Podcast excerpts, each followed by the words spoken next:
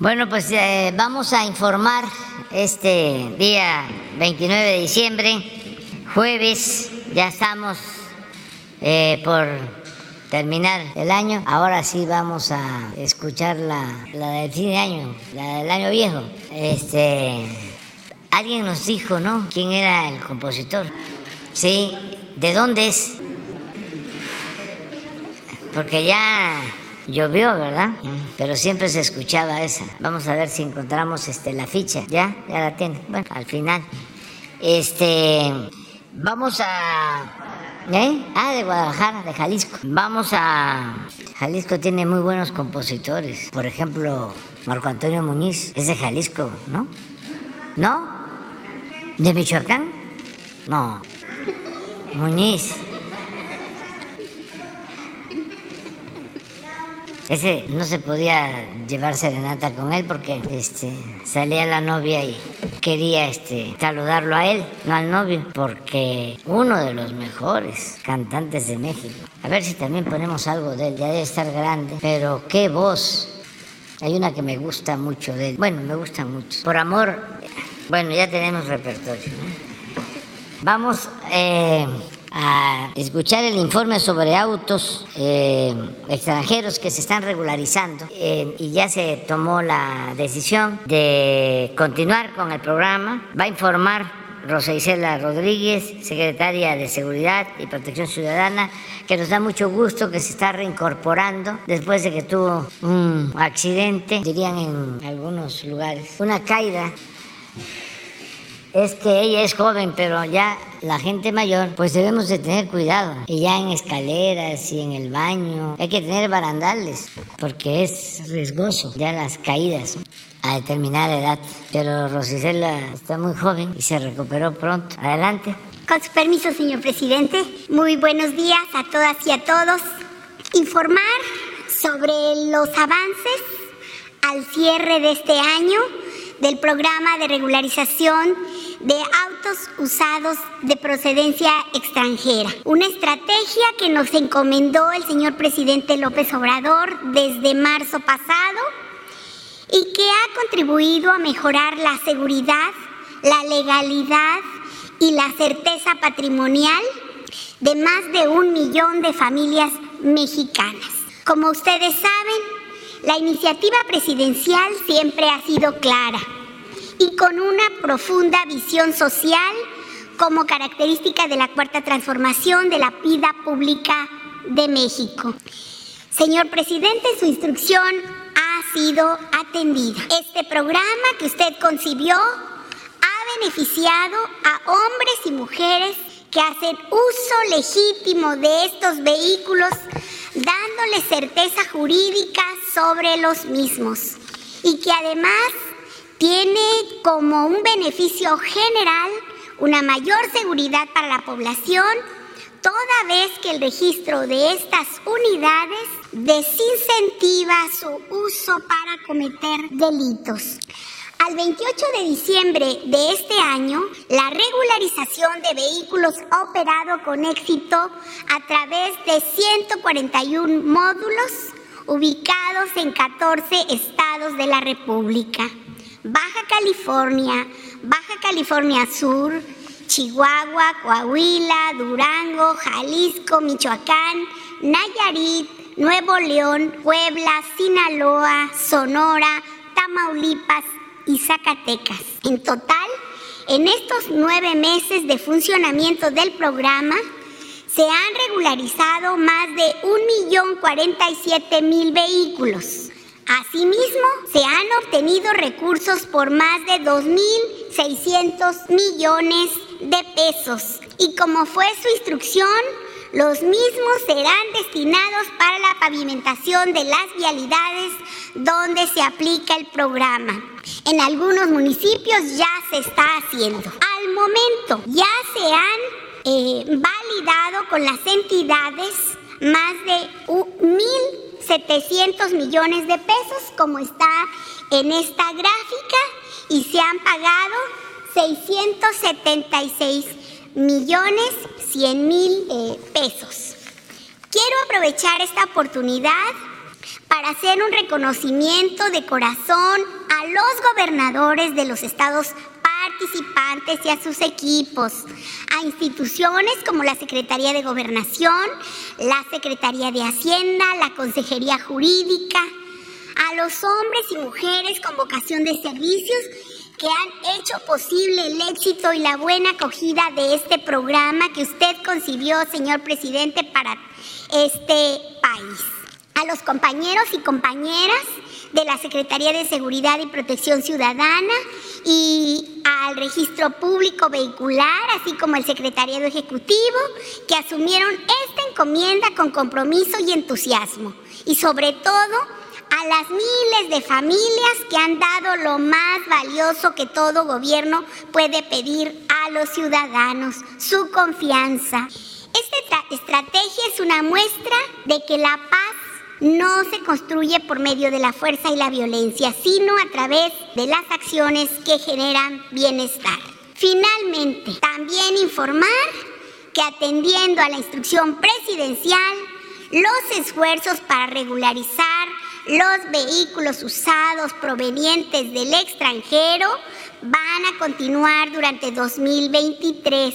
Del próximo primero de enero al 31 de marzo, los 141 módulos establecidos en 14 estados de la República van a seguir funcionando para todos aquellos que aún no se han beneficiado de ellos puedan hacerlo el año próximo. Con esto volvemos a refrendar el compromiso del Gobierno de México para generar beneficios concretos, certeza jurídica y seguridad para las familias de todo el país.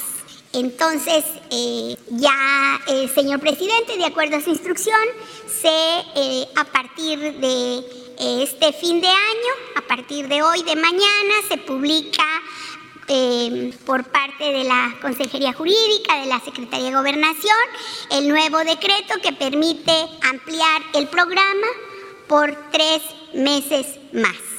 Y aprovecho el uso de este importante espacio para también eh, dar una eh, información sobre el tema de preliberaciones y amnistías. De acuerdo con la instrucción del presidente de México, Andrés Manuel López Obrador, hemos podido liberar a personas que por falta de recursos económicos, en su gran mayoría, no contaron con una defensa jurídica adecuada para obtener algún beneficio. Por eso llevamos a cabo un trabajo coordinado con autoridades federales y estatales de Procuración y Administración de Justicia, así como de la Secretaría de Gobernación, para avanzar en la liberación de personas adultas mayores, de personas con enfermedades graves o en fase terminal, también personas víctimas de tortura o personas que han permanecido durante mucho tiempo en prisión sin ser sentenciadas. Eh, del 21 de noviembre eh, de este último, en este año, al 28 de diciembre, es decir, al día de ayer, han quedado en libertad en este periodo 692 personas que permanecían en algún centro penitenciario. 662 fueron preliberaciones y 30 amnistías. Mientras que en un periodo más amplio, de acuerdo a cuando nos dieron la instrucción de acelerar este proceso, de julio pasado a la fecha, 4.120 personas han sido preliberadas y hoy pueden ser partícipes de un acto de justicia del gobierno. Además, en este mismo periodo se han otorgado 220 amnistías. Decir que en total 4.340 personas han sido liberadas y hoy se encuentran con sus familias buscando reincorporarse plenamente a su vida. Con acciones como estas avanzamos en la construcción de una sociedad más humanitaria, igualitaria y justa, porque la libertad después de la vida es el bien más preciado del ser humano. Muchas gracias por su atención. Muchas gracias, con su permiso, señor presidente. Muy buen día para todas y para todos. Eh, me voy a permitir dar un informe sobre uno de los programas más importantes que encabeza el Gobierno de México en materia preventiva. Eh, me voy a referir al sistema de alerta sísmica mexicana, pero antes quisiera referirme al Servicio Sismológico Nacional que suele confundirse. El Servicio Sismológico Nacional es una acción, un programa que encabeza el Gobierno de México y que nos auxilia y además determina como institución oficial la Universidad Nacional Autónoma de México. Este Servicio Sismológico Nacional nos auxilia dando los datos precisos del epicentro de un sismo, la ubicación precisa, la magnitud y la profundidad. Repito, estos datos oficiales nos lo otorga la UNAM a través del Gobierno de México para auxiliar a la población con la información fidedigna. Eh, cuenta con una instrumentación sísmica en todo el territorio nacional. Este servicio sismológico nacional está ubicado en todo el territorio nacional. Aquí en el primer mapa podemos ver la distribución de los sensores de banda ancha del Servicio Sismológico Nacional para la detección y el registro de estos sismos. Hay que puntualizar que este servicio no lleva a cabo alertamiento, solamente nos otorga los datos fidedignos en cuestión de segundos de en dónde se está llevando a cabo, la magnitud y la ubicación. Ahora bien, el sistema de alerta sísmica fue diseñada principalmente para la Ciudad de México para alertar a la población sobre los sismos que ocurren en las costas de Guerrero. Eh, como todos sabemos, el tiempo de alertamiento está en función de la distancia del epicentro de esa eh, de la magnitud. Como sabemos, en los sismos en la costa pueden brindar hasta 40 segundos a la población del Valle de México para tomar una determinación de auxilio y de resguardo para la vida. Solamente existe un sistema de alerta sísmico más conocido como SASMEX, operado por el Centro de Instrumentación y Registro Sísmico AC y emite el alertamiento. En el segundo mapa podemos ver cómo está distribuido los sensores de CIRES para el alertamiento.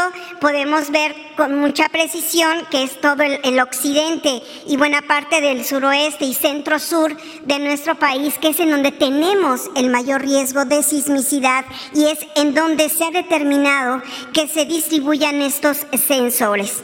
Toda la costa del Pacífico y el centro-sur, de Jalisco a Oaxaca. Eh, el CIRES en 1989 eh, eh, desarrolló este sistema. Ellos son los dueños de esta patente, de los algoritmos. Desarrolló el sistema de alerta sísmica para la Ciudad de México, entrando en operación en 1991 y en 2003 inician las operaciones en Oaxaca. En el año ya de 2012 se incorporan eh, otros estados y se instala el sistema de alerta sísmica mexicana que encabeza el gobierno de México. Es decir, no solo se queda en la Ciudad de México y en Oaxaca, sino que hay una ampliación de estas estaciones sísmicas a los estados de Jalisco, de Colima, de Michoacán, Guerrero, Oaxaca y el estado de Puebla. En el siguiente mapa podemos ver esta cobertura espacial cómo es que se tienen distribuidos estos eh, eh, transmisores que eh, nos ayudan a alertar a la población. Ya lo mencionamos, en el centro del Estado de México, Ciudad de México, Michoacán, Morelos, Puebla, Guerrero y Oaxaca, que además nos ayudan con 11 transmisores de la señal de alerta por radio que nos ayudan a auxiliar a la población. Quisiera hacer aquí una acotación. En los estados de Chiapas y de Tlaxcala cuentan con un sistema de alarma sísmica, que no es de alerta sísmica. La alerta sísmica suena y te da un tiempo determinado a partir del epicentro para que eh, hagamos acciones preventivas como las que ya conocemos. Pero en Chiapas y Tlaxcala, por iniciativa propia, con recursos propios de los estados, cuentan con este sistema de alarma sísmica, es decir, suena al mismo tiempo que se percibe el sismo.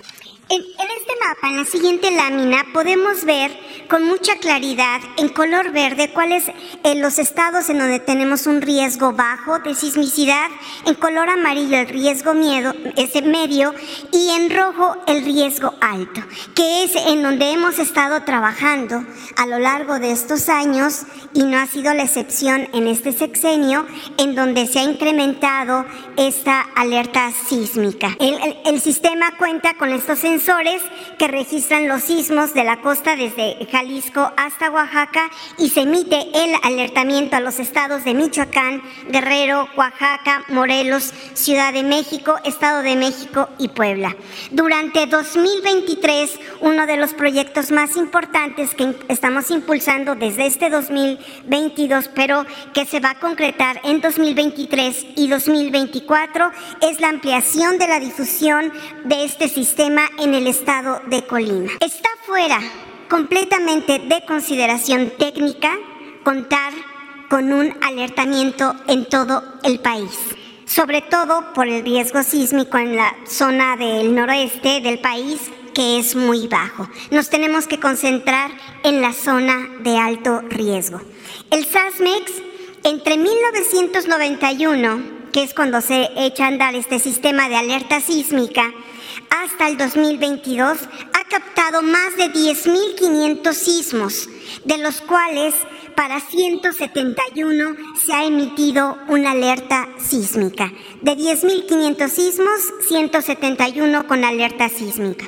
Los avisos de alerta se reciben a través de radioreceptores aquí en la Ciudad de México con los altoparlantes eh, del C5, que es además el de mayor utilidad porque es el que alerta el mayor número eh, de personas y desde 1993 eh, también se alerta vía la radio comercial AM y FM y televisión y próximamente para 2023 eh, estaremos a través de la telefonía celular. Por último, y concluyo mi participación mencionando que la Coordinación Nacional de Protección Civil trabaja de manera permanente en estos programas preventivos para la población, eh, para actualizar la detección de sismos y la plataforma de comunicaciones. Con la finalidad de difundir durante el 2023 el alertamiento sísmico a la población a través de la telefonía celular llamado Cell Broadcasts, el Gobierno de México implementa el proyecto Sistema Integral de Envío Masivo de Mensajes CAP. Este, eh, programa, este programa, esta propuesta se viene trabajando desde 2019 de manera conjunta con el gobierno de la eh, Ciudad de México, con la Secretaría de Seguridad eh, ciudadana y la coordinación, seguridad pública, perdón, seguridad pública y protección ciudadana y la coordinación de estrategia digital nacional de presidencia. Eh, evidentemente que este es uno de los proyectos más importantes que tendremos para el próximo año. Vamos a continuar con la homologación de los sonidos y de los mensajes en donde tenemos distribuido, distribuido todo nuestro sistema de alerta sísmica para que sea el mismo mensaje para la, población. Eh, y por supuesto la ampliación del sistema para los estados de Colima y del Estado de México. Eso sería todo, señor. Con permiso. Pues vamos con... ¿Quedó algo pendiente? ¿Eh? ¿Cómo? Cuatro pendientes, vámonos. Liliana Noble Alemán. Gracias, señor presidente. Muy buenos días. Liliana Noble de Pulso Saludable. Buenos días, secretaria Laura. Buenos días. Eh, me gustaría preguntarle, señor presidente, eh, hace unos días, dos exactamente, se conmemoró el Día Internacional para la Preparación de las Epidemias. Eh, eh, en México se tienen registradas alrededor de cuatro más o menos las más destacadas. Estas dos últimas, la del 2009, de la influenza H1N1 y la que ahora mismo estamos viviendo del nuevo coronavirus SARS-CoV-2. Yo quisiera preguntarle si ha instruido en su gobierno a que se queden algunas bases sentadas establecidas para futuras pandemias o epidemias. Sabemos que desafortunadamente dependemos del microorganismo que las genere para poder establecer una eh, eh, tarea eficaz de resolución. Pero la Organización Nacional de la Organización Mundial de la Salud dice que sí se pueden establecer ciertos criterios generalizados en todos los países para poder prevenirlas y para poder eh, resolverlas con inmediatez. ¿Tienen alguna estrategia ustedes pensada en este sentido? Esa sería mi pregunta. Sí, la verdad, eh, Liliana, que nosotros eh, desde el inicio de la pandemia del COVID dimos a conocer que contábamos con un equipo de primera en todo lo relacionado con la atención de epidemias, de pandemias. Y este equipo se mantiene, empezando porque el secretario de Salud, el doctor Alcocer, es un científico destacadísimo, Premio Nacional de Ciencia. Eh, Hugo López Gatel, lo mismo, ha tenido un desempeño ejemplar en eh, la atención a la pandemia del COVID y él se hace cargo de toda la estrategia que tiene que ver con la prevención de epidemias, vacunación y tiene un equipo muy profesional. Entonces eh, sí tenemos eh, esa área cubierta eh, muy profesionalmente, no es algo que nos preocupe por eh, deficiencias eh, o por falta de profesionalismo. son muy buenos los encargados de esta área.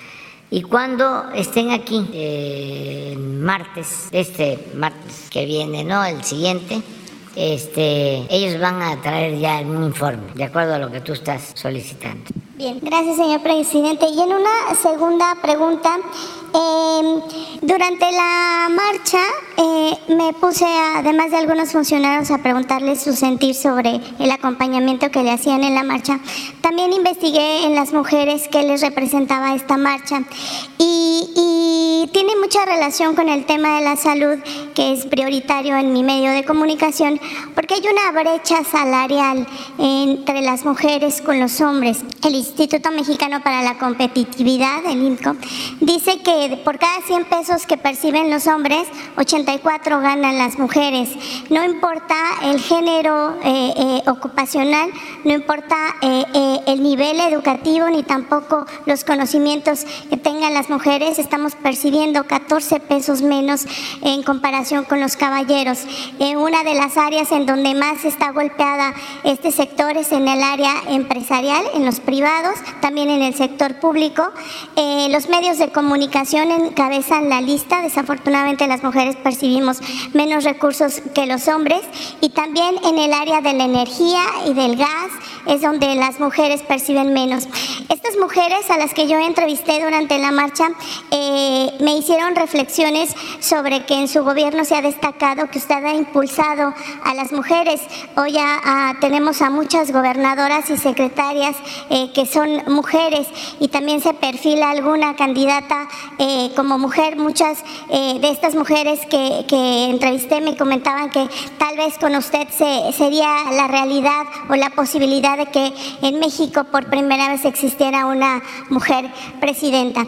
Yo quisiera preguntarle, señor presidente, si en su gobierno existe la posibilidad de establecer a través de la Secretaría del Trabajo una, eh, pues si no una obligatoriedad, pero sí una recomendación de que se igualaran los salarios de los hombres y de las mujeres sin, sin que sea el hecho de ser mujeres una percepción eh, eh, que impida que ganemos lo mismo que un hombre en la igualdad de circunstancias laborales. Esa sería mi segunda pregunta. Se ha ido avanzando bastante. Antes era más la diferencia, completamente injusto. Ahora es menos. Eh, se destaca más la participación de las mujeres en todas las áreas eh, y además eh, el ingreso. Yo puedo decirles que en los programas de bienestar, que estamos hablando de 25 millones de familias, pues la mitad son mujeres de beneficiarios, incluso hasta en labores del campo.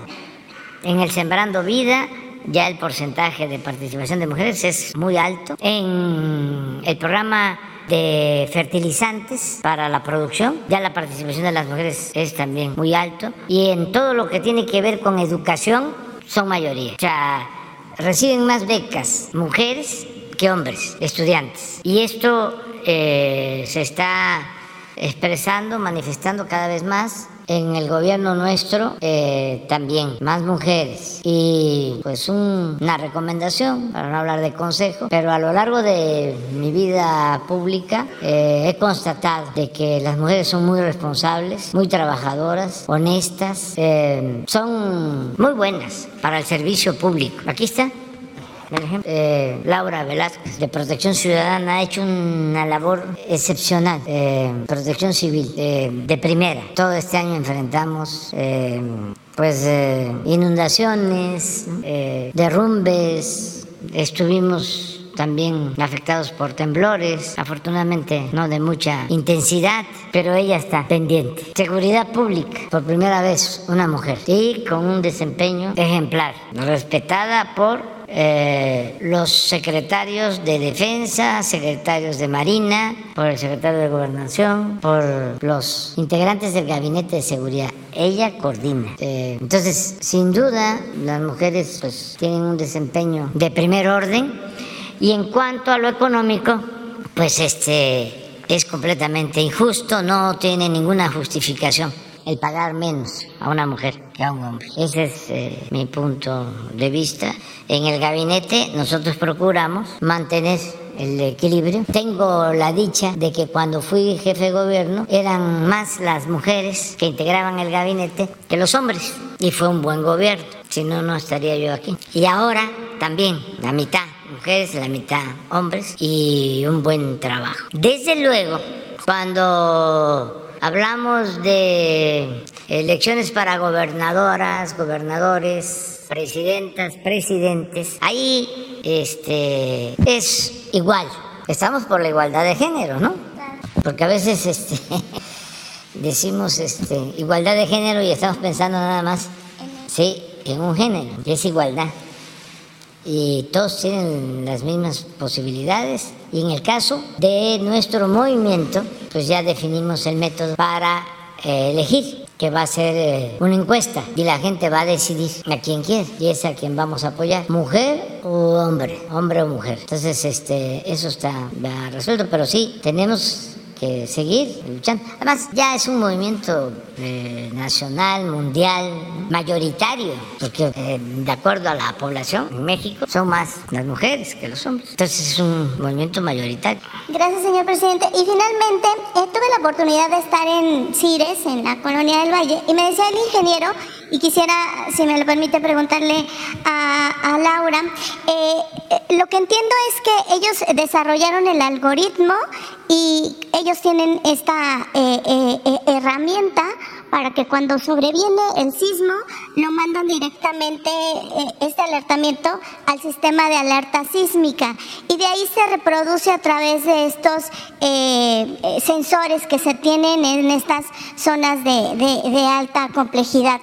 Eh, yo quisiera conocer, eh, si me lo permite, señor presidente Laura, si existe algún retraso, ¿tendría que ver con el C5 o ahí de qué forma eh, se podría resolver este pequeño espacio que a veces hasta de 20, 30 segundos que son muy, muy prioritarios en un alertamiento sísmico, pero eh, que pudiera ser, eh, me hacían referencia el ingeniero en Cires, que pudiera ser ahí una cuestión de, la réplica del C5. ¿Esto es así o cómo funciona exactamente? Gracias. Sería bueno también que explicaras de quiénes se fundaron e integran esta eh, asociación, porque son ingenieros de algunos fallecidos que iniciaron con este sistema y hay que recordarlos porque gracias a ellos se inició con lo de la alerta sísmica.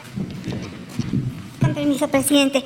Retraso en el, el sonido, en el altoparlante Sí, en, efecto, de, manera permanente se está dando mantenimiento a los altoparlantes del C5 para que no haya, sino de no sería de, de, alto funcionamiento, porque la alerta sísmica se da en tiempo y forma. Es eh, uno de los proyectos más eficientes en el mundo.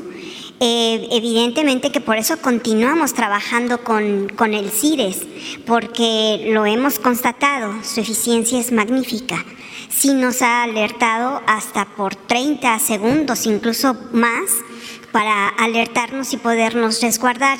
Por eso es de que el gobierno de México determina continuar trabajando al lado del CIRES, que como bien dices, ellos son los dueños de la patente y de, eh, estos algoritmos. El CIRES es una asociación eh, civil eh, constituida en 2002 y es, esta es con fines no lucrativas.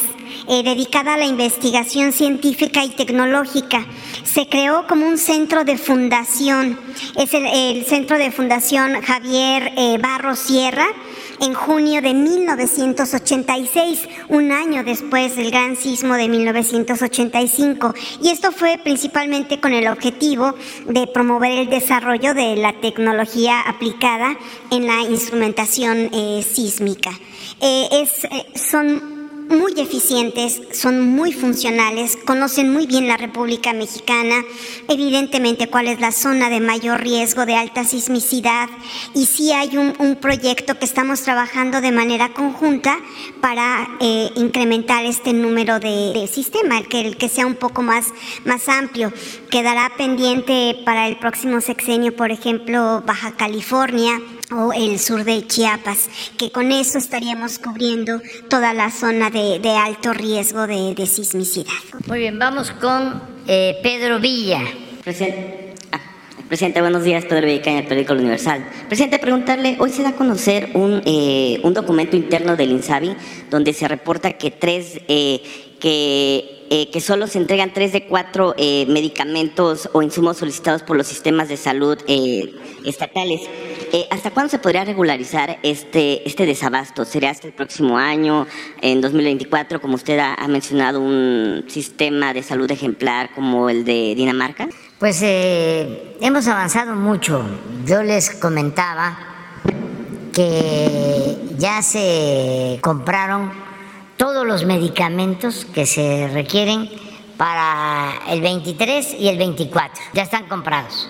Eh, las eh, claves, así se les conoce, que se requieren para centros de salud, para hospitales, ya salimos adelante con esto que estaba eh, echado a perder por la corrupción. Era el negocio de políticos y de traficantes de influencia. Ya hemos hablado de que 10 empresas que ni siquiera tienen laboratorios le vendían al gobierno 100 mil millones de pesos y tres 60 mil millones de pesos. Fueron las que hicieron la campaña en contra de nosotros de que no había medicamentos para niños de cáncer y toda la campaña en contra de los medios de información porque también los medios estaban este, involucrados. Estas empresas eh, pagaban publicidad a los medios de información, entregaban moches, chayote a ciertos periodistas. Nada más que eso ya se terminó.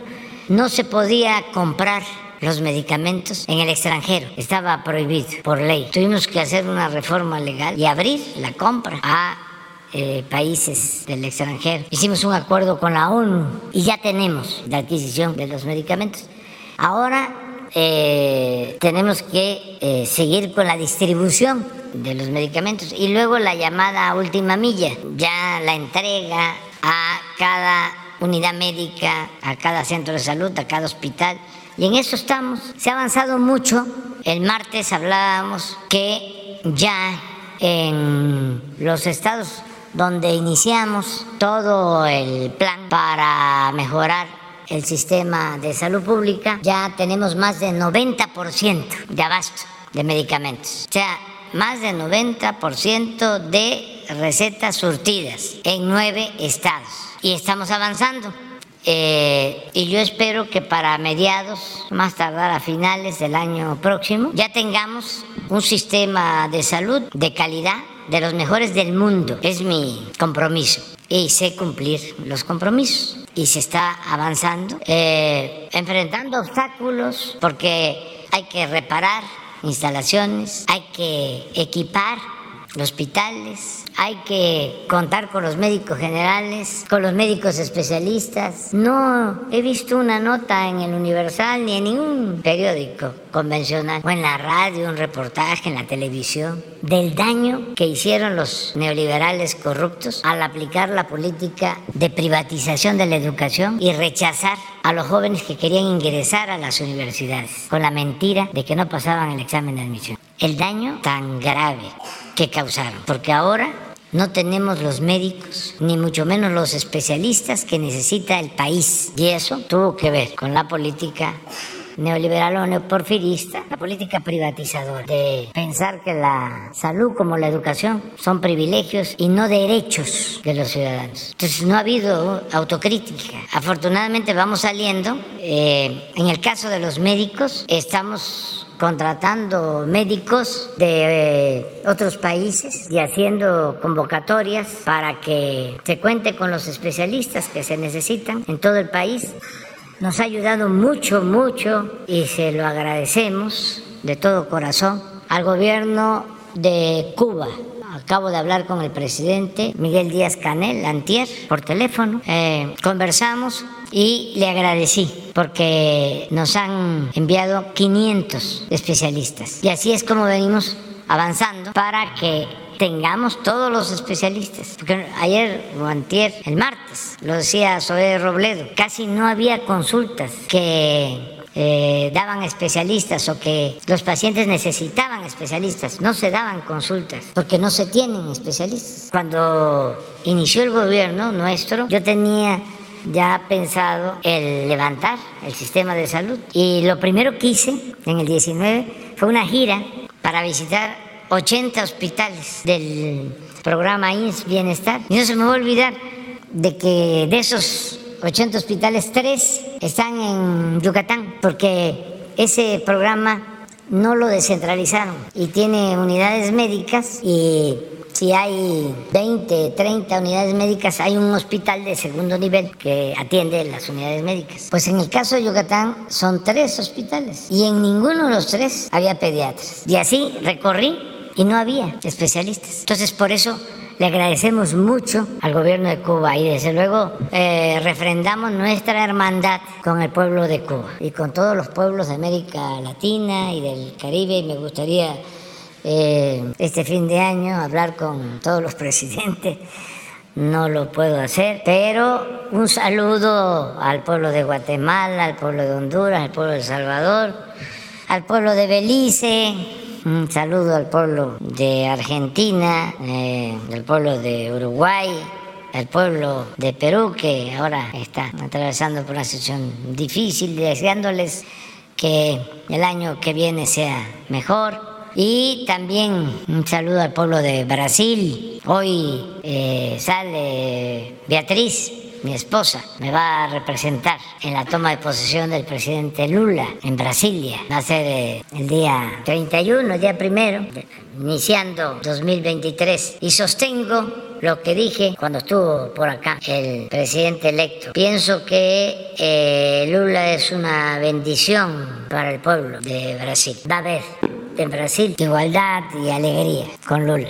Entonces, eh, esto que sostienes sobre los medicamentos ya lo estamos atendiendo y eh, queda eh, como compromiso público el que vamos a tener uno de los mejores sistemas de salud pública el año próximo. Esto significa que todos los que no tienen seguridad social, que es la mitad de la población, van a poder eh, ser atendidos médicamente. No solo se trata de que se tenga el llamado cuadro básico de medicamentos, un número determinado, no, sino todos los medicamentos que se necesiten y de manera gratuita. Es garantizar el derecho a la salud. Entonces es un proceso, eh, les hablaba hace un momento de que quería yo iniciar eh, la rehabilitación del sistema de salud desde el comienzo del gobierno, pero nos vino la pandemia, nos metimos de lleno a eso y una vez que ya eh, no es eh, lo mismo afortunadamente en cuanto a contagios por COVID,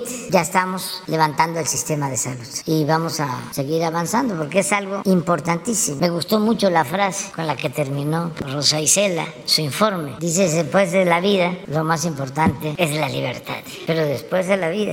Así es, ¿no? O sea, la salud es importantísima, es un derecho. Presidente, eh, aprovechando que está la secretaria eh, de Seguridad, ¿cuál sería el balance que se tiene de este año en materia de seguridad? Eh, hay algunas cifras que reportan en materia de, mujeres, algunos delitos que han subido. ¿Cuál es el reporte que se tiene en, en esa materia de seguridad? Pues hemos avanzado mucho este año.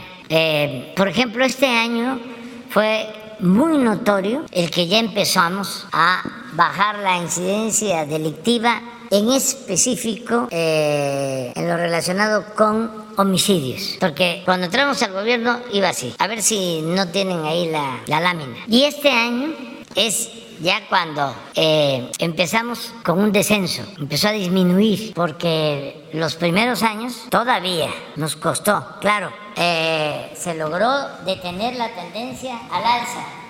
Esto que venía, si no hubiésemos eh, aplicado las medidas que estamos llevando a cabo, la estrategia que se está implementando, la tendencia era esta, esto. Y lo que hicimos, porque era un impulso ascendente, fue detener el caso de homicidios. Solo detener. Ahorita vamos a ver otra gráfica donde se ve mejor. Pero ya, a ver, la, la, anterior de favor. Sí, esto ya aquí ya empezó y últimamente más, o sea, lo que es 2022. A ver, ahora sí la gráfica anterior es esto. Aquí entramos, 33.737, promedio diario 92 asesinatos. Todavía 19 por esa tendencia al alza, 34.715. ¿Se acuerdan que aquí vino Jorge Ramos una o dos veces a decirnos esto? Que sí, en efecto, eran los indicadores más altos. Entonces nos llevó tiempo por, eh, repito, el incremento que se traía la dinámica de incremento de violencia. Y aquí empezó a bajar,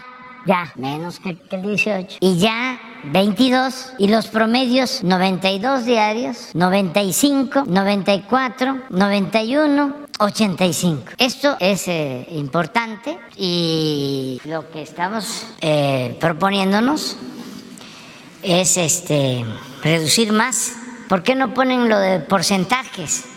También vuelvo a lo mismo. Si no hay contexto, no se entiende el texto o no hay texto sin contexto. Entonces, en la prensa que no nos quiere, pues son expertos en sacar de contexto un, problema. Van a, a las podridas, a buscar las podridas. Entonces, esto se olvida. Este es el sexenio del presidente Salinas. Un incremento en su sexenio en homicidios de 9.2. Cedillo redujo homicidios en 31.2. Fox lo, aumentó muy poco, 1.6. Este es el campeón, Calderón. Lo incrementó casi 200%. La guerra, lo irracional, lo absurdo. Peña lo incrementó 59 y nosotros lo hemos bajado en 10.3. Nada más que esto tampoco sale en el Universal. Imagínense una una primera plana del Universal así, así nada más. Ni ayer que fue, fue el Día de los Inocentes.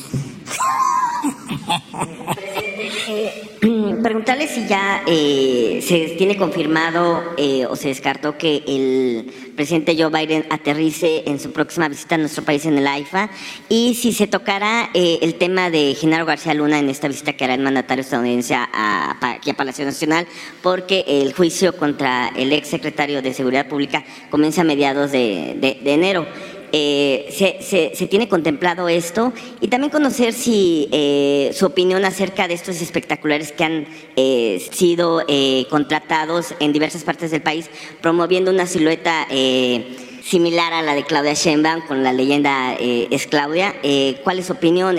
algunos al interior de Morena han han hecho, han hecho algunas críticas a esto. Eh, la oposición considera que son actos adelantados de eh, electorales eh, para la presidencia de 2024. Bueno, se está viendo lo de la llegada del presidente Biden, lo está viendo el servicio secreto de Estados Unidos, lo que era antes el Estado Mayor. Entonces nosotros estamos planteándoles que lo mejor es que el avión aterrice en el aeropuerto Felipe Ángeles. Y ayer les explicaba yo de que no es un asunto logístico, sino político, porque el Universal y el Reforma, imagínense, Lore de Mola, Sarmiento, etcétera, etcétera, etcétera, pues se encargarían de decir de que es tan inseguro y eh, está tan mal hecho y tan distante el aeropuerto Felipe Ángeles que ni el presidente Biden quiso este, llegar a ese aeropuerto o sus agentes de seguridad no lo recomendaron,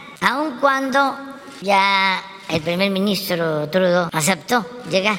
Entonces, es solo lo que se les está eh, informando al gobierno de Estados Unidos, que no se presten a esta oposición ramplona y conservadora, que se vale de todo, pero eso lo van a resolver los de la secreta. Le decía yo a uno de ellos, que ahora se portan muy bien cuando voy a Estados Unidos, son los que cuidan, que aparte de la CIA y la DEA existe el servicio secreto que tiene esa función. Y hay uno que es muy simpático y son buenas personas. Le contaba yo que allá en mi pueblo había una gente que nos vigilaba cuando éramos opositores.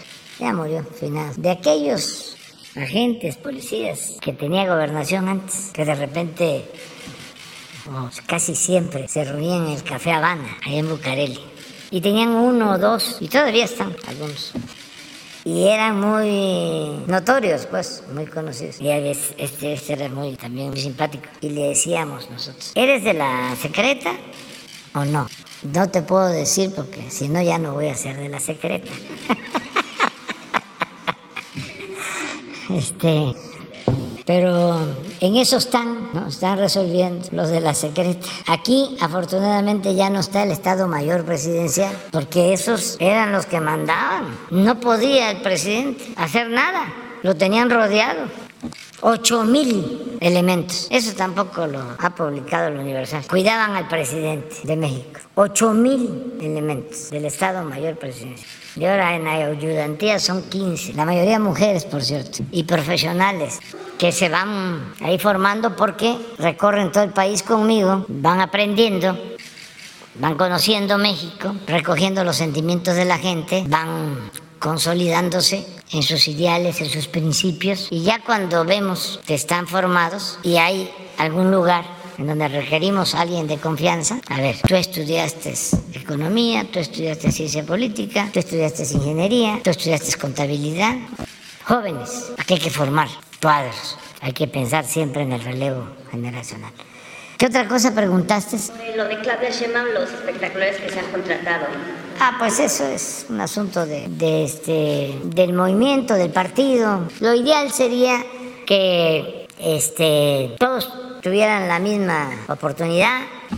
Yo sí puedo decirles que no tengo preferencia por ninguno. Para mí, todos los que aspiran de nuestro movimiento son de primera, reúnen todos los requisitos, tienen un perfil excepcional. No solo son de los mejores servidores públicos, administradores, políticos de México, sino del mundo, para que dimensionemos lo que tenemos. De los mejores del mundo. Y vuelvo a repetir, no es fácil gobernar. No es que es un actor, un cómico que le cae muy bien a la gente, un artista, un millonario.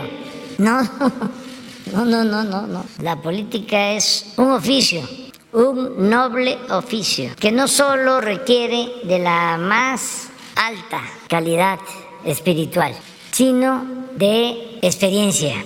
Y por eso estoy muy contento, mucho, mucho, muy contento, porque los que están son de verdad, de primera. Sería lamentable, ¿no? Que iniciado un proceso de transformación no tuviésemos eh, opciones para garantizar la continuidad con cambio, que no tuviésemos relevo con las características que se requieren, que se necesitan. Entonces, Claudia, muy buena. Marcelo, muy bueno. Adán, muy bueno. Y todos los demás. Y todos los demás. Y este, eh, pero digo, yo no sé cómo le van a hacer en el flanco derecho, en el bloque conservador porque no tienen gente, con todo respeto lo digo, con experiencia. Vean uno por uno. Además son muchos. ¿Cómo le van a hacer? Ojalá y no haya dedazo de Claudio X González o de los machuchones. No me meto en eso, es otra cosa. Eso, yo lo único que puedo decir es que tenemos un pueblo muy politizado. Por eso yo digo, eh, hay polarización. No, hay politización. No nos confundamos. Es un pueblo muy consciente. Entonces, al que se quiere pasar de listo, no le va bien, porque la gente está ahí viendo. Les voy a contar una anécdota, porque es importante, para que vean lo que es el pueblo, la sabiduría del pueblo, el por qué digo que el pueblo es sabio, en contra de Sheridan. Y por eso le tengo un gran respeto al pueblo. Bueno, antes de eso, le tengo amor al pueblo, pero también mucho respeto, porque el pueblo es mucha pieza. El problema de los conservadores, entre otros, es el menosprecio al pueblo. Cuando el desafuero, resulta que había pasado la elección del 2000 y eh, se da una ruptura en el PRD porque eh, querían la candidatura a la presidencia, la buscaban y tenían derecho el ingeniero Cárdenas y Porfirio Muñoz Ledo. Entonces, en las encuestas estaba mejor posicionado del ingeniero Cárdenas. Sí, fue en el 2000. Y entonces hasta me tocó hablar con el ingeniero Muñoz Ledo para convencerlo de que él podía ser candidato a jefe de gobierno y que si se iba en pareja, en unidad, el ingeniero Cárdenas para la presidencia, Porfirio a jefe de gobierno, podíamos ganar. Les estoy hablando de antes de la campaña del 2000. Era yo todavía presidente del PRD. Ya estaba yo a punto de terminar. Hasta le ofrecí al licenciado Muñoz Ledo. Primero que yo hablaba con el ingeniero Cárdenas, pues para armonizar. Segundo, que si él aceptaba, yo me ofrecía a ser su jefe de campaña. Entonces me acuerdo que desayunamos porque buscaba yo la unidad, era mi trabajo como dirigente. Yo tenía ya pensado irme a Tabasco, regresar a Tabasco, a ser de nuevo candidato a gobernador. Y ya había terminado mi trabajo, con muy buenos resultados. Está mal que yo lo diga, pero para que no se olvide, porque cuando yo fui dirigente del PRD, pues se ganaron gobernaturas que nunca se habían ganado. Se ganó eh, la jefatura de gobierno, gobernaturas de Zacatecas, Tlaxcala, Baja California Sur. Bueno, desplazamos al PAN como segundo lugar en la Cámara de Diputados, porque el proyecto de Salinas era el que se estableciera en México un bipartidismo, PRI-PAN, una especie de gatopardismo, eso que consiste en que las cosas en apariencia cambian para seguir igual, queda uno, queda otro, pero sigue la misma política económica, esa donde todos los intereses cuentan menos el interés del pueblo.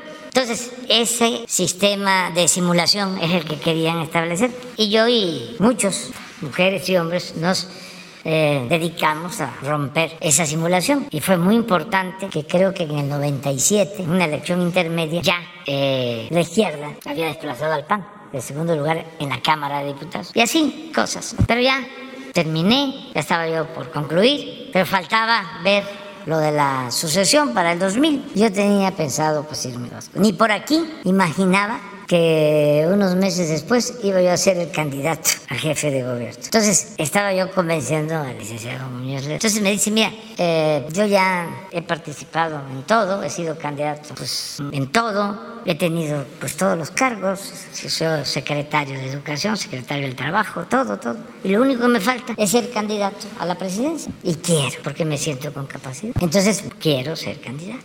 no hay nada que hacer. Entonces, como se elige en el PRD al ingeniero Cárdenas, el licenciado Muñoz Ledo se va de candidato, como era su intención, creo que por el PARM, por otro partido.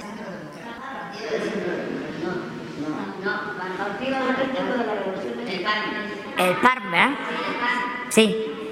Esto para los jóvenes, ¿eh? porque eh, está muy difícil que esta historia este, la cuente el Reforma o el Universal este, o se conozca. El caso es que se va de candidato del PARM y ya cuando viene la ola azul, que está Fox muy fuerte y que ya es evidente de que va a ganar, él declina y se suma a Fox. Gana Fox y creo que le ofrecen ser embajador o representa a México en el extranjero. Y luego, como es un hombre de nervio y de prestigio, pues eh, termina por eh, no gustarle y me viene a ver. Yo era jefe de gobierno y me dice, yo quiero ayudar. Ah, pues muy bien, licenciado, venga. Y me ayudaba, creo que como asesor, pero no se sabía, pero sí teníamos relación, porque lo estimo mucho, como estimo muchísimo al ingeniero Carr. Y por eso me puede decir que soy Hitler o Stalin eh, de verdad, de verdad lo estimo, los estimo. Bueno, el ingeniero Carrera lo respeto mucho. Entonces, pero estamos aquí hablando de la sabiduría popular, del por qué no se debe menospreciar al pueblo. Resulta que eh, estoy como jefe de gobierno y para que yo no apareciera en la boleta como candidato a la presidencia, Fox decide eh, desaforarme con Krill. Todo esto por la historia, ¿no? Que no hay que olvidar. Con el presidente de la Corte y con todos los ministros de la Corte. Azuela, que era el presidente de la Corte. Entonces, inventan de que yo no había respetado un amparo, porque se construyó un camino para comunicar a un hospital en Santa Fe. Un hospital, por cierto, privado importante, creo que se llama ABC o sí, que había quedado este, aislado y se hizo una calle. Entonces supuestamente yo no había respetado el amparo, que era un asunto de un organismo que manejaba Santa Fe, que no recuerdo ahora su nombre, un organismo del gobierno. Pues como ese organismo del gobierno decidió hacer el camino, yo terminé como responsable. O sea, jalaron la responsabilidad. Tiene un nombre ese organismo que ya no está. Era un fideicomiso que manejaba todo lo de Santa Fe. Ya me voy a acordar. Bueno, el caso es que viene el desafuero y la alianza PRI-PAN y me desaforaron. Ya me voy con desaforado.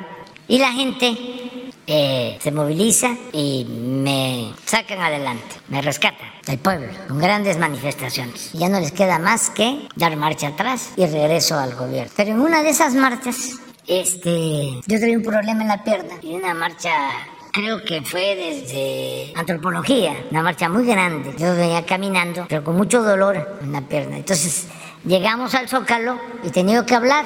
Entonces, con el dolor y llegando, y me acuerdo que estaba Martí Batres eh, como conductor del programa, y le digo, Martí, dale tiempo, habla, ¿no? Para que yo me reponga y ya pueda yo hablar, porque no aguantaba el dolor, era una bursitis, además, muy fuerte. Eh, pero en eso, volteo a ver y veo al licenciado Muñoz Leos, no, pues aquí está la solución, porque Zócalo. Y el licenciado Muñoz Leos, pues ¿Qué más?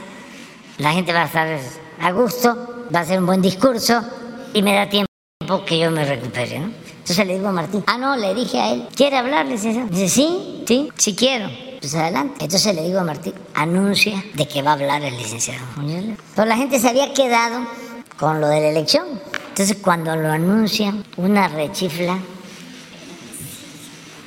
generalizada, ¿no? porque se había eh, pasado al PAN, o sea, o se había este, adherido a Fox. Pero yo ni siquiera eh, lo percibí, nunca imaginé, porque si no, pues no le digo, ¿no? No lo hubiese yo dicho. Pero la gente no olvida.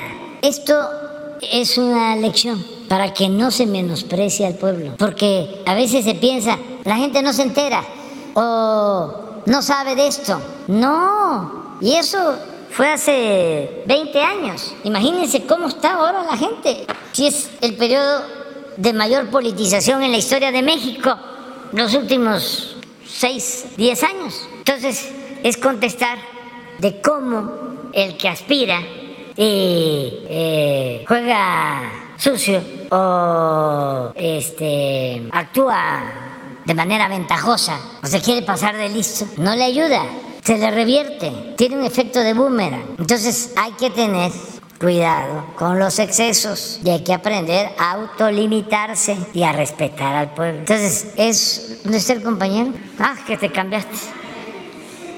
es, es, esa la, la respuesta. ¿Mm? ¿Mande?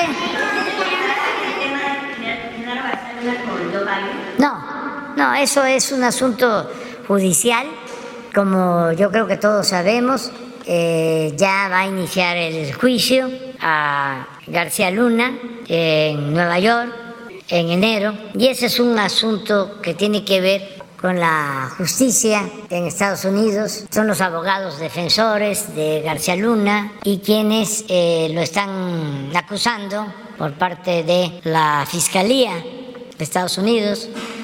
Ya existe un jurado y ya va a empezar el juicio. Pero eso no tiene que ver con nosotros. Este, eso no es tema eh, en la plática con el presidente Biden. Yo ya les he dicho a ustedes qué es lo que respetuosamente quiero tratarle. Aquí lo he dicho. Eh, lo resumo, es mayor integración económica de eh, América del Norte y de toda América, de todo el continente, mayor integración en lo económico, en lo comercial, buscar la autosuficiencia, sustituir importaciones, más desarrollo para el continente americano. Dos, un plan para combatir las desigualdades en América Latina y el Caribe. Algo parecido a lo que fue la Alianza para el Progreso en la época del presidente Kennedy, porque desde entonces no se ha hecho nada, hace medio siglo. Entonces, ¿cómo vamos a enfrentar el fenómeno migratorio si abandonamos el desarrollo en los países de América Latina y del Caribe? Esto debería aplicarse en todo el mundo, pero lo primero pues es lo que tiene que ver con nuestro continente. Y lo tercero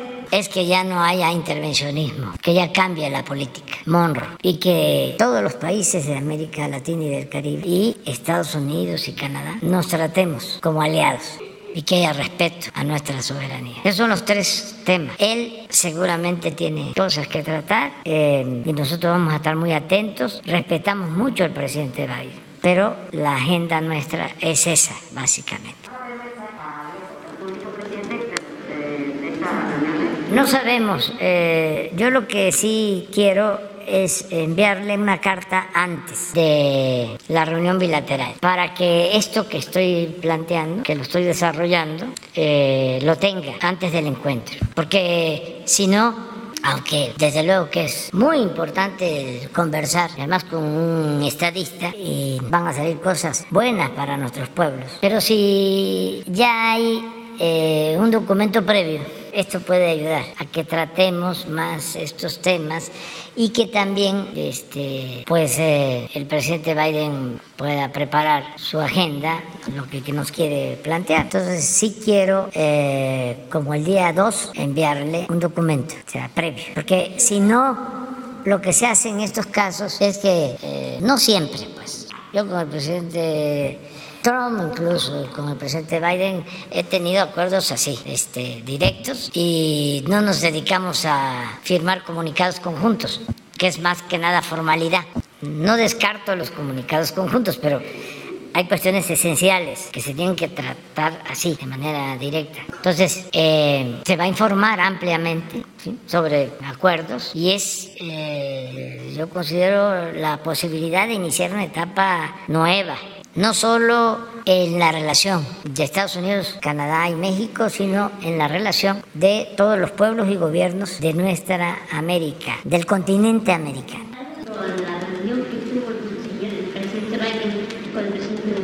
No, no, no, eso, eso tiene que ver con la independencia y con la soberanía de los pueblos, no, para nada. Cada país es libre y el gobierno es libre de tener relaciones con cualquier pueblo y con cualquier gobierno. Es parte de los principios de política exterior de nuestro país, la no intervención y la autodeterminación de los pueblos. Nosotros no podemos este, decir a quién reciben y a quién no reciben. Eso no, este, eso corresponde a la política soberana de Estados Unidos. Bueno, eh, Cristian Bautista. Presente. Presidente, buenos días. Cristian Bautista del portal de noticias cuarto de prensa g4.com para hacerle una petición. Los ejidatarios Candelario Olvera, Ambrosio, Paulino Valerio Rueda y Cirilo Delgadillo de la Luz, representantes de los pueblos unidos que comprenden los que comprenden más de 318 familias, 1.318 familias de campesinos de los poblados de San, de San Pedro, Azcapotzaltongo, hoy Villa Nicolás Romero, Santa María, Magdalena, Cahuacán, Transfiguración, Monte Alto, Bondequi, en Chapa de Mota, todos en el Estado de México, solicitan su valiosa y urgente intervención, presidente, con la finalidad de que se gire sus apreciables instrucciones a las dependencias y organismos competentes para que se, de forma integral se solucionen las injusticias que padecen y que se otorgue la titulación de los certificados parcelarios y certificados de derecho de uso común de las superficies comunales y ejidales poseídas ancestralmente desde 1926. Tribunales agrarios de la SEDATU fueron declarados firmes, resultando que eh, hasta estas instancias no se ha resuelto esto con complicidad de algunos políticos y caciques como Tomás Martínez Mandujano, los hermanos de la familia Rojas Valle y además de la señora Silvia Valle de Rojas, quien sin escrúpulos han invadido más de 500 hectáreas con golpes, robos, destrucción, destrucción de sembradíos, derribo de viviendas, algunos homicidios para pretender arrebatarles de manera eh, arbitraria estas tierras. Presidente, ya se han metido varias peticiones atención ciudadana en marzo, septiembre y noviembre de este año, pero no, no han tenido resolución. Se han sido canalizados a funcionarios que no tienen la facultad para resolver esta, esta problemática. Estos, estos ejidatarios ya son personas grandes, han sido golpeados, amenazados. ¿Sí? Eh, se sienten que están vigilados por estas personas, estos caciques, esta familia ligada al gobierno del Estado de México, principalmente al gobernador Alfredo del Mazo. Eh, ya han ocupado esas eh, hectáreas, han construido, han golpeado a las familias, inclusive también ya ha sido asesinado uno de los abogados que llevaba estos casos. Entonces le piden su intervención, presidente, esto con eh, aluciendo a que hace unos meses usted dio parte de esto, un problema similar con los yaquis, así que piden que, les, que por favor intervenga una reunión con la titular de SEDATU para que ya se les pueda resolver. Estos títulos de propiedad vienen desde eh, los virreinales, desde muchísimo tiempo, resoluciones presidenciales, decretos presidenciales y no se han respetado. Así es que estos ejidatarios le piden, por favor, que una reunión con las autoridades correspondientes, pero principalmente con la titular de Sedato. Ellos confían mucho en usted, están con usted, presidente, y lo invitan a que visite estos poblados para que se dé cuenta de la de la problemática que hay y también le van a enseñar las hectáreas que han sido invadidas y todo lo que todo lo que han sufrido, inclusive estos ejidatarios le mandan decir que el día que vaya lo invitan a comer ahí a sus comunidades para que vea todo, toda la problemática presente. Muy bien, pues vamos a atenderlos, ¿sí? Este, les comentas y pónganse de acuerdo. Le voy a pedir a Rosa Isela Rodríguez que ella nos ayude. Tiene que estar eh, Román Meyes, el secretario de SEDAT, y el procurador agrario. Incluso hay una resolución de la Procuraduría Agraria, tampoco se ha resuelto, nada más les dan la vuelta, no este, les dan el avión como, como se dice estos ejidatarios, pero no les resuelven. Bueno, tú les dices que aquí en Palacio eh, los tres servidores públicos encabezados por Rosa Isela los van a recibir. Si pueden, mañana. Muy bien, presidente. Pónganse de acuerdo. Y sobre la, le reitero la invitación de los ejidatarios para que visite sus poblados ahí en el Estado de México. Inclusive está abierta la invitación para que usted vaya a comer con ellos. Sí, que yo les agradezco mucho, les mando un abrazo y vamos a ver qué hacemos con su este asunto y luego todavía nos queda tiempo. Sí, porque desde 1926 ellos ya tienen, tienen ese derecho y hasta la fecha pues no se ha resuelto. Vamos a buscar la forma de ayudarlos. ¿sí? Todo esto, desde luego, eh, ellos lo saben. Eh, cuidando los procedimientos legales eh, y haciendo justicia. Eso es lo que garantizamos, que haya justicia. Presidente, en una segunda pregunta, me perdió. En una segunda pregunta, presidente, de acuerdo a un incremento que ya hubo de salarios mínimos, se prevé otro aumento a partir del primero de enero de este 2023. ¿Cómo va a repercutir este incremento en la relación de los contratos marco que el gobierno federal mantiene con las empresas de limpieza. Se harán ajustes a los contratos marco con la misma proporcionalidad respecto a los aumentos al salario mínimo. Eh, esto toda vez que estos contratistas del servicio de limpieza han denunciado que los ajustes a los contratos marco y los incrementos al salario mínimo hacen que las prestaciones de los servicios se vuelvan incosteables. Sí, son dos cosas. Eh, uno es el incremento al salario mínimo, que nosotros nos comprometimos a que iba a aumentar y se está logrando. Eh, ha aumentado el salario en términos reales hasta ahora 62-64% desde que estamos. Pero a partir del día primero, dentro de tres días, se va a ir al 90% el incremento porque pasa de... Eso es el aumento. Este es el aumento que ha habido. Sí. A ver, pon, pon la anterior, que es muy interesante. Este es todo el periodo neoliberal o neoporfirista. Esta gráfica tampoco aparece en Reforma ni en el Universal. Miren, esto es del 94.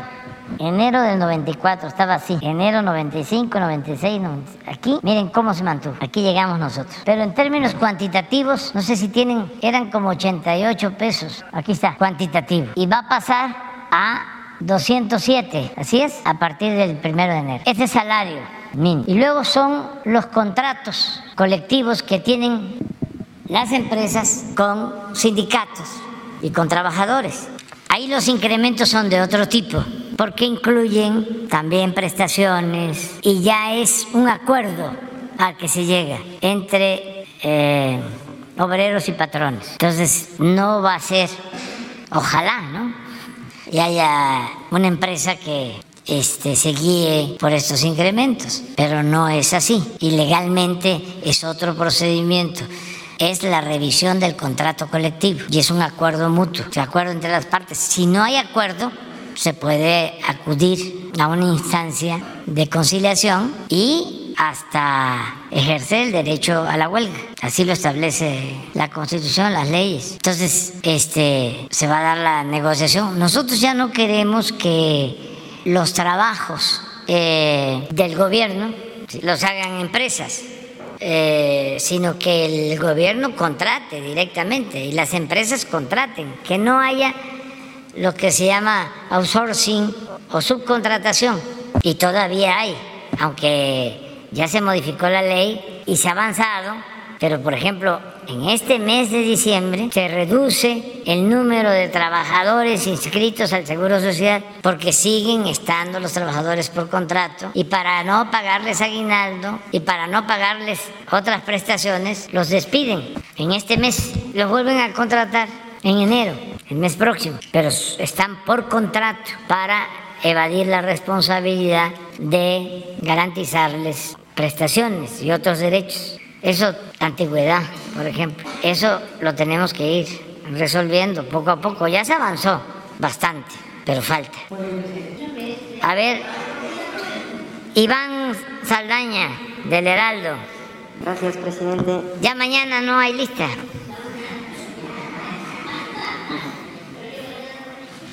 Ven, ven, sí. Por eso, presidente, presidente, ya que estaba... Se acaba el año, pero viene el 23. Presidente, ya que estaba hablando de el tema de seguridad y usted exponía las cifras, el descenso de sobre todo homicidios dolosos, preguntarle, eh, hace unos dos días el senador Ricardo Monreal expuso, hizo un balance, dice, su balance del 2022. Entre ello, parafraseo algunas de las citas que dio, dice que la inseguridad sigue causando estragos, todas las encuestas de opinión revelan que la gente se siente más insegura en su domicilio, en su colonia. La inseguridad está costando también en términos del PIB y la inseguridad este año alcanzó su punto más alto. El crimen organizado avanza en control territorial, cobro de piso, extorsión, es un problema serio. ¿Qué opina al respecto? ¿Comparte esta opinión? No, nada. Pero es así, presidente. No, es que no quiero yo este, de la confrontación, lo que se entienda de que tenemos diferencias. Mejor no opino nada. Ahora sí que voy a aplicar aquello de que uno es dueño de, de su silencio y rehén de lo que dice. Entonces todo lo que yo diga se va a usar en mi contra o va a ser utilizado para atizar diferencias. Entonces no tiene caso. O sea, es muy importante en la política el silencio. Presidente, eh, en un segundo tema eh, también eh, o como decía Bori, aquel este, entrenador, Bora, Bora, Bora Milutinov. Yo respeto, yo respeto, yo respeto.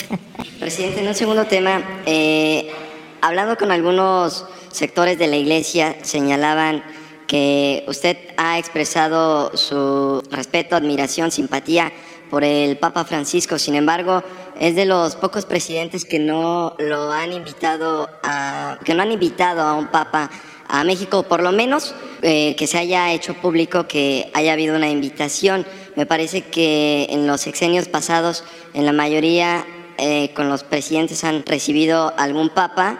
Solo creo que Felipe Calderón fue el único que no lo recibió. ¿Usted invitaría o ha invitado en algún momento o invitará al Papa Francisco también a una visita a México? Ya lo invité con el jefe de Estado del Vaticano, que platicamos y estuvo conmigo. Creo que nos hemos encontrado como dos veces con el jefe del Estado Vaticano y lo invitamos al Papa. Yo tengo, independientemente de lo religioso, le tengo mucho respeto y admiración al Papa Francisco. Lo considero un hombre muy humano que ha eh, sabido eh, poner a la Iglesia Católica eh, en correspondencia con las realidades de injusticia que han prevalecido, sobre todo en los últimos tiempos. Él constantemente está hablando de la desigualdad, de la pobreza, de la discriminación, de las injusticias que se cometen. Y ha sido muy respetuoso con nosotros. Ya en una ocasión hablé de cómo en las tres transformaciones históricas de México, los papas han estado en contra de los cambios en favor del pueblo. Es obvio que cuando la independencia el Papa estuvo a favor de los realistas y en contra de los independentistas. Hay un debate de si excomulgaron o no a Hidalgo, que es el padre de nuestra patria. Pero desde luego, si no lo excomulgaron, sí, fue mal visto por su iglesia. Y la jerarquía del Vaticano estuvo siempre a favor de que no se lograra la independencia de México. En el movimiento de reforma los liberales fueron excomulgados y se apoyó eh, en Roma la invasión francesa, la imposición de Maximiliano. En la revolución fue terrible que el Papa reconociera a Victoriano Huerta, quien mandó asesinar a Francisco y Madero, apóstol de la democracia. Ahora no, ahora el Papa Francisco ha actuado con mucho respeto, es más, diría que por eso también, entre otras cosas, la Iglesia mexicana, la Iglesia católica, ha sido respetuosa con nosotros, como nosotros somos respetuosos de la Iglesia católica y de todas las iglesias y somos respetuosos de los creyentes y de los no creyentes, porque Estado laico significa libertad religiosa. Es que no haya una sola religión que domine, eso es Estado laico, y al mismo tiempo que haya libertad de creencia. Entonces, sí, ya para información, de acuerdo a lo que me estás preguntando, ya lo invité. ¿Y qué le contestaron del Vaticano? ¿Vendrá antes de septiembre del 2024? No sé es que ya el Papa pues está este, em, cuidándose y hace bien em, y aquí siempre va a ser bienvenido. Y repito, en lo personal lo admiro, lo considero el político más importante del mundo en la actualidad, independientemente de ser el dirigente religioso del catolicismo. Por eso cuando nos toca participar o nos piden nuestra opinión sobre la guerra de Rusia y Ucrania, decimos, hay que eh, buscar un acuerdo de paz. Y proponemos, entre otros, proponemos a tres. Presidente Modi, primer ministro Modi de la India, al secretario general de Naciones Unidas, Guterres, y al Papa Francisco a los tres. Y creo que eso ayudaría muchísimo. Lo que pasa que pues, son muchos intereses, pero hay que seguir insistiendo hasta conseguir la paz. Mandaré un mensaje para por la salud del Papa Benedicto XVI que incluso el Papa ah, sí, deseo, deseo, deseo que salga adelante, que se recupere. Tengo con él una buena experiencia. Vino a México, creo que era presidente Felipe Calderón. Entonces me invitaron, invitaron a los candidatos. Fue en vísperas de una campaña. Y como lo invitaron los conservadores, y él tenía fama de ser un papa conservador, temía de que viniera a hablar mal de la izquierda. Me acuerdo que hasta me reuní con sacerdotes progresistas de México, porque sabía que, o temía, pues, de que iba a ser en contra de nosotros, buscando, ¿no?, la confrontación. Y les pedí que eh, sacáramos una carta antes para temperar los efectos de lo que yo consideraba era eh, muy seguro el que en sus homilías cuestionara ¿no? al movimiento progresista. Entonces fue muy interesante porque los sacerdotes progresistas no quisieron porque de todas maneras, aunque estén más cercanos al pueblo, son también muy institucionales. Y yo hice la carta en aquel entonces, fijando nuestra postura para que no lo desinformaran. Y oh, sorpresa, fue en Guanajuato la misa y su intervención, pero no solo la de él, la del obispo de Guanajuato. Fue una eh, homilía, fue una intervención en favor de los pobres. Y luego él Además, es un teólogo de primer nivel, de lo mejor que tiene la Iglesia Católica. El eh, Papa en retiro, sí, Benedicto. Este, de lo mejor. Hombre muy preparado, mucho, muy preparado. Entonces, él vino este, con un discurso de avanzada, pero de avanzada. Y me quedé muy satisfecho, muy contento. Eh, luego se fue a Cuba y pensé, bueno, allá va a, a repasarnos a cepillarnos, como se diría en el béisbol. Pues no, también muy respetuoso y consecuente. Por eso si me pides, además lo haré yo por cualquier ser humano, ¿no? Le pediría yo que se recupere y le deseo, ¿no? Que salga adelante. Lo hago por cualquier ser humano y más en este caso, una autoridad de una iglesia. Le deseo eso. Ya nos vamos a ir. Ya, ya nos vamos a ir. Este, queda nada más, nada más queda para mañana eh, Judith. Es la única que queda. Eh, Judith, tú quedas. Y tú que pues, eh, bueno, ya no hacemos lista porque si no va es que tenemos todavía tengo tenemos dos cosas más que tratar. Una que este les quiero presumir, ¿sí? ¿Me lo permiten? ¿Me permiten que yo tire aceite? Es que ya estamos terminando el año. Entonces les quiero mostrar la, encuesta última de ayer, la mundial. Es de hoy, es de hoy. Sí, pero es, la levantaron hasta ayer. Este, para, Miren cómo terminamos el año. Esta es una encuesta que hacen cada semana. Es una consultoría Morning Consul, es una empresa estadounidense. Y entonces eh, están preguntando constantemente en todos estos países. ¿Qué piensa la gente de sus gobernantes? Entonces sigue Modi arriba, primer lugar con 78. Y luego nosotros, con 69. Modi trae 68 a favor, 18 en contra y 4 indecisos. Nosotros traemos 69 a favor, 23 en contra y 8 indecisos. Estamos en segundo lugar, o sea, nos hemos mantenido desde que se lleva a cabo esta encuesta en segundo lugar. Creo que en una ocasión, pero por nada, no sé qué pasó en la India y sí estuve en primero. Una semana creo. Suiza, tercer lugar, 57 a favor, 22 en contra, 21 indeciso. Australia, cuarto lugar, 59 a favor, 28 en contra, 14 indecisos. Italia, 50 a favor, 42 en contra, 8 indecisos. Señor Bolsonaro, que está terminando bien, ¿eh? porque trae 49 a favor, 43 en contra y 7 indecisos. Es decir, aquí se mide el más menos y él trae 6 de más. Luego está Irlanda, 41, 42, y ahí es menos uno, con 17 decisos. Luego el presidente Biden, 42, 51, con 7. Luego Bélgica, 35, 47. Luego el primer ministro Trudeau, 38, 52, 10. Suecia, 33, 50. Reino Unido, 31, 52. Él va avanzando, porque la primera ministra que renunció llegó a tener 9 ya tiene 33. Polonia 30, 62, 8. Alemania 30, 64, 7. Países Bajos 27, 67, 6. República Checa 26, 67. Austria 26, 67. Noruega 2266, Japón 2266, Corea del Sur 2271. ¿Hasta ahí está? Así estamos. Falta la canción. Vámonos. Vámonos a la canción. Año viejo. Sí, y también la de. ¿La tienen la otra? Si nos vamos a Jalisco. Me acordé de que la canción más este, escuchada, a lo mejor me equivoco, en Colombia es La Pollera Colora. Este, ya no tenemos la de. Ah, ese es un homenaje para él porque ya está grande. Pero, señor, bueno, nos vemos mañana.